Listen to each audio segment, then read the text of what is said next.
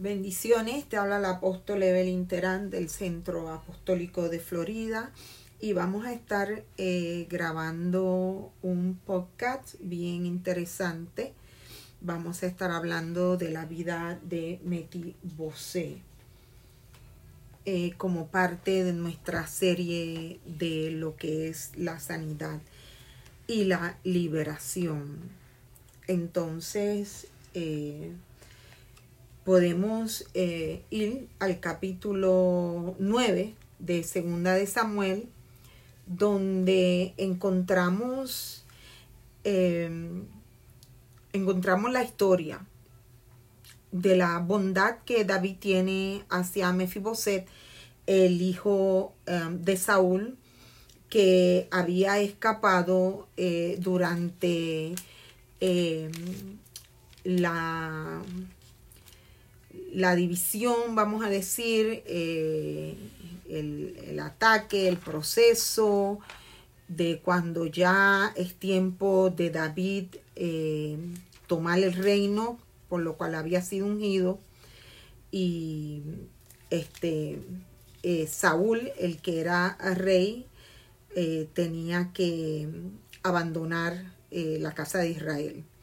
Y entonces el mismo rey Saúl sale en busca de David eh, ya para mm, eliminarlo completamente. Entonces eh, aquí es donde se produce la pérdida de toda la casa de Saúl y entonces David pasa a ser oficialmente proclamado rey de Israel como Dios lo había dicho a través del profeta eh, Samuel.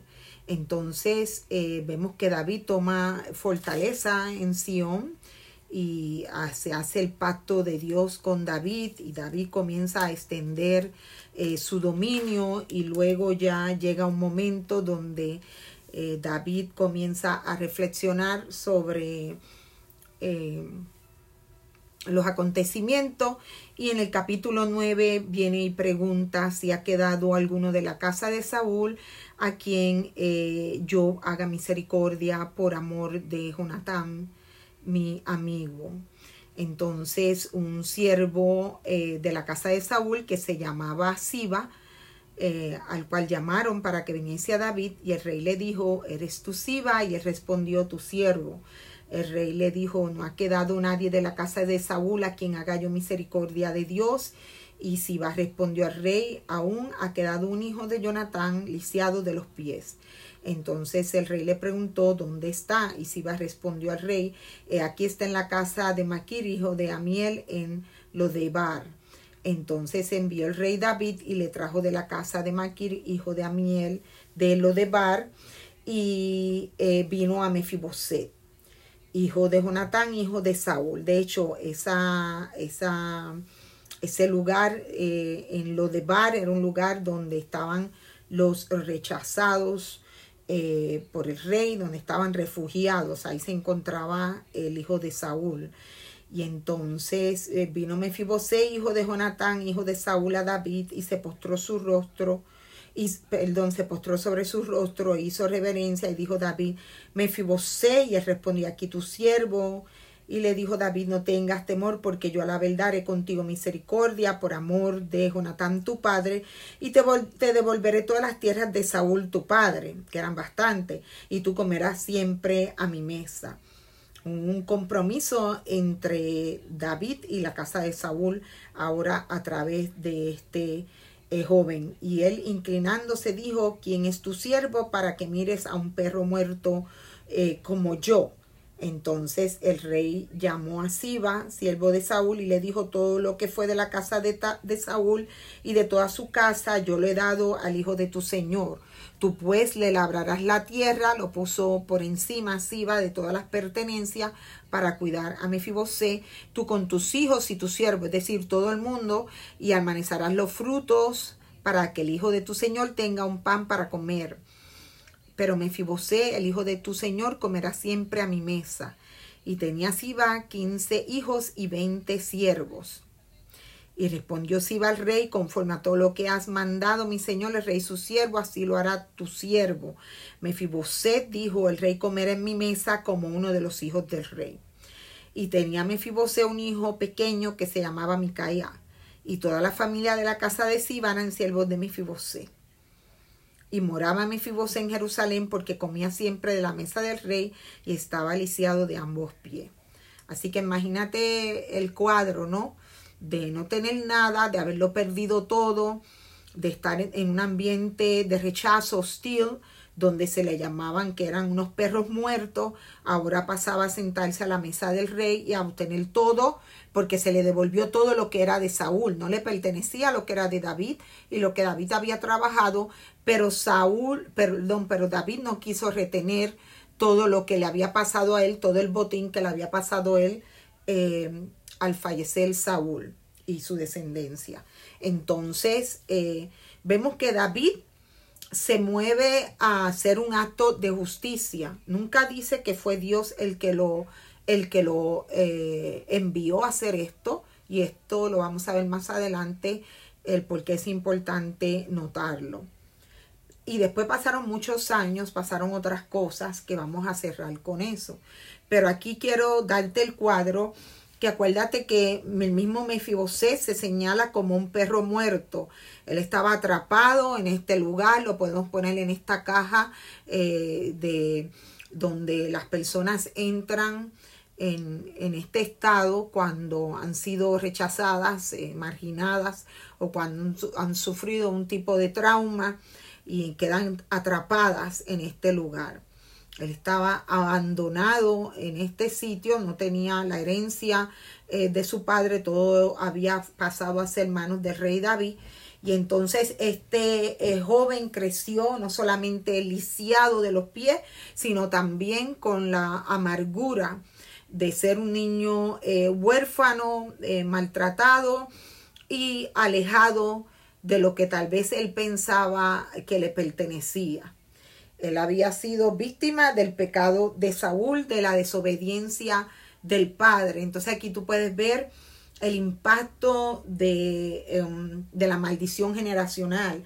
Ya este joven comienza a sufrir a consecuencias del pecado de su padre que fue desobediente a, a las instrucciones que Dios le había dado a través del el profeta. Entonces vemos que en la historia de este joven, eh, con la prisa, la nodriza, dice la escritura, que lo deja caer en los versículos anteriores al capítulo 9.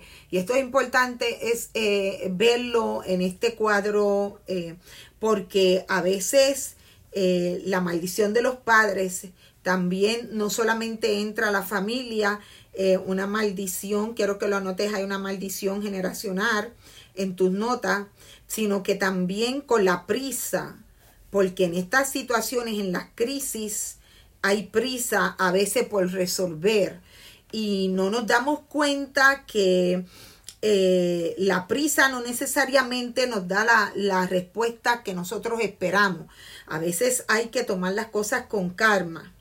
No hay que salir con prisa de las situaciones porque a veces agravamos, perdón, el problema y la nodriza con miedo, porque la prisa eh, la produce el miedo, con miedo tal vez a perder o a que mataran el niño, eh, salió apresuradamente eh, del lugar y dejó caer, dejó caer al niño.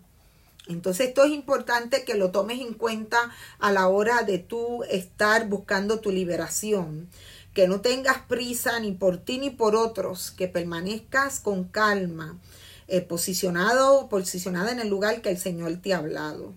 Entonces ella pensaba que la espada se avecinaba, ¿no?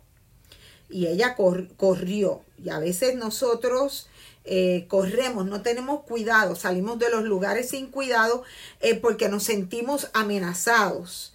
Y esto hay que ponerlo en las manos de Dios porque Dios no amenaza, ¿no? El que amenaza es el enemigo, el que infiltra el miedo en las situaciones es, es el enemigo. Entonces nosotros tenemos que tener cuidado que este miedo y esta infiltración, esta amenaza vaya a provocar en nosotros eh, una invalidez, no vaya a provocar en nosotros una parálisis eh, o una eh, distrofia como lo son los pies lisiados de Mitibosé.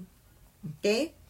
So, estoy tomando una analogía de algo, eh, de algo eh, real en lo natural y lo estoy eh, posicionando en, en, un pensamiento espiritual para que entiendas que lo, lo, lo, lo, que se manifiesta en lo natural ya, ya ha pasado en lo espiritual. Entonces está el miedo que había infundido en la casa del rey Saúl, había llegado también a los a los sirvientes y en este caso a la que cuidaba a el hijo Mefibosé, uno de los hijos de Saúl. Entonces, esto provoca una situación de crisis en este niño y él se convierte en un niño lisiado, un niño que tiene dificultad para caminar. Anótalo ahí, dificultad. Y esta dificultad para él es para caminar, pero para otros puede ser eh, una dificultad de palabra o una dificultad de pensamiento. ¿Ok? Entonces usted tiene que eh, hacer un análisis de, de su caminar. Si es que alguna vez ha caminado, hablando espiritualmente, usted tiene que hacer un análisis, ¿ok? Entonces, él estaba paralizado de la cintura hacia abajo. Hay personas, ¿verdad? Eh, estamos en lo espiritual, acomodando lo espiritual, hablando de lo espiritual.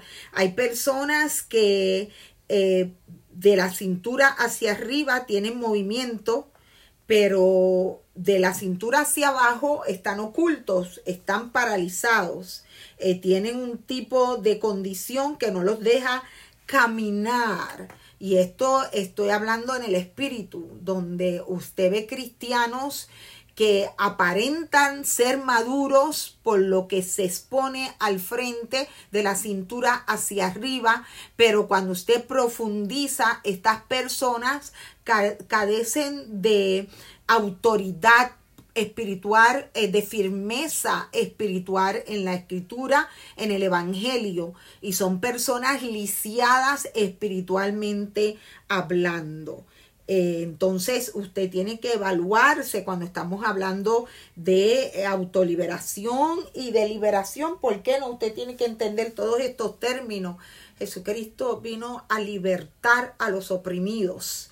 Nosotros hemos sido enviados a predicar la palabra a los oprimidos de Sión. Nosotros tenemos que abrir, romper cadenas, eh, romper cerrojos, ligaduras que hay en las almas que no les permite eh, no solamente llegar al Evangelio, pero permanecer en la casa de Dios, que es más importante, porque de llegar llega cualquiera, pero permanecer, entrar por la puerta angosta, esto es eh, difícil para algunas personas. Entonces, esta invalidez lo llevaba a verse como perro muerto, él mismo lo dijo, aun cuando fue llamado ante la presencia del rey, él se veía en esa condición. Y, no, y no había recibido sanidad y no la recibió y aunque estaba en el reino de Dios, aunque estaba sentado a la mesa, en este caso Mefibosé, estaba sentado, eh, estaba en el reino y estaba sentado a la mesa con el rey, como quiera, él se veía en esa condición. ¿Y cómo nosotros podemos llegar a esta conclusión? Pues esto es bien sencillo. Usted se mueve ahora de segunda de Samuel 9. Vamos a buscar en el capítulo déjeme hacer un resumen por si acaso para que los que no están muy eh, con esta escritura, muy al tanto. Eh, David sigue eh, peleando con las naciones vecinas. David comete un pecado cuando se acuesta con la mujer llamada Betsabé, la mujer de Urias, y luego entra el profeta Natán y lo amonesta, ¿no? Y entonces ahora llega un momento donde se cumple la palabra del profeta que este reino va a haber una ruptura y volvemos a ver lo que pasa con las maldiciones generacionales. Se maldice el reino de David a causa del homicidio y del adulterio que comete, no pasó por alto. Eh, Dios lo juzga, le primero mata a su primer hijo con esta mujer y luego eh, vemos que entra la división a través de la tragedia de la hija Tamar y del hijo Amnón, de este incesto que pasa en esta familia. Y luego de aquí sale la raíz de amargura de Absalón, donde entonces comienza una venganza de él al punto que al regresar a, Israel y llegar ante el terreno del reino, porque el rey no lo quiso recibir, el rey David, aunque mandó a buscar a su hijo, esto aumenta la intensidad del rencor eh, de Absalón, esto lo puede usted estudiar en otros eh, podcasts que yo tengo, y entonces él se subleva contra David.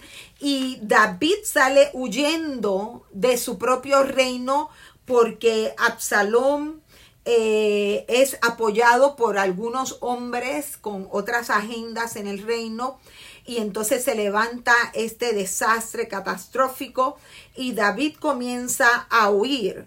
Y entonces ya en el, en el le digo que en el capítulo 16, sí, 16 usted puede buscar, dice que cuando David pasó un poco más allá de la cumbre del monte, ya él venía huyendo, eh, huyendo de su hijo Absalón y de todos los que buscaban para matarle.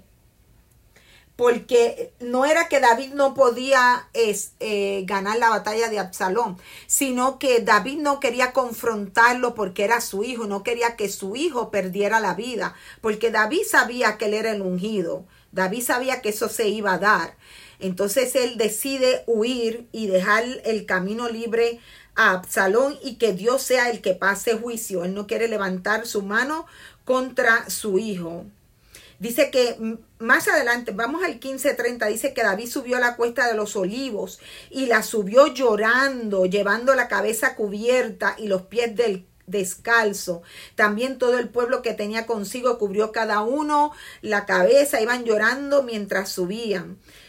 Y entonces ya en el 16 dice que después que él había subido la cumbre del monte, he aquí Siba, el criado de Mefibosé, recuerdan el que David eh, puso sobre todo eh, a servir con toda la familia, a servir a Mefibosé, que salía a recibirle con un par de asnos en albar, perdón, en enarbadados, y sobre ellos 200, imagínense, 200 panes, 100 racimos de pasa, 100 panes de higos secos y un cuero de vino. Alaba a Dios si hay provisión para los hijos de Dios aún en la angustia. Recibe. Y entonces dijo el rey a Siba, ¿Qué es esto? Y Siba respondió, los asnos son para que monte la familia del rey, los panes y las pasas para que coman los criados, y el vino para que beban los que se cansen en el desierto.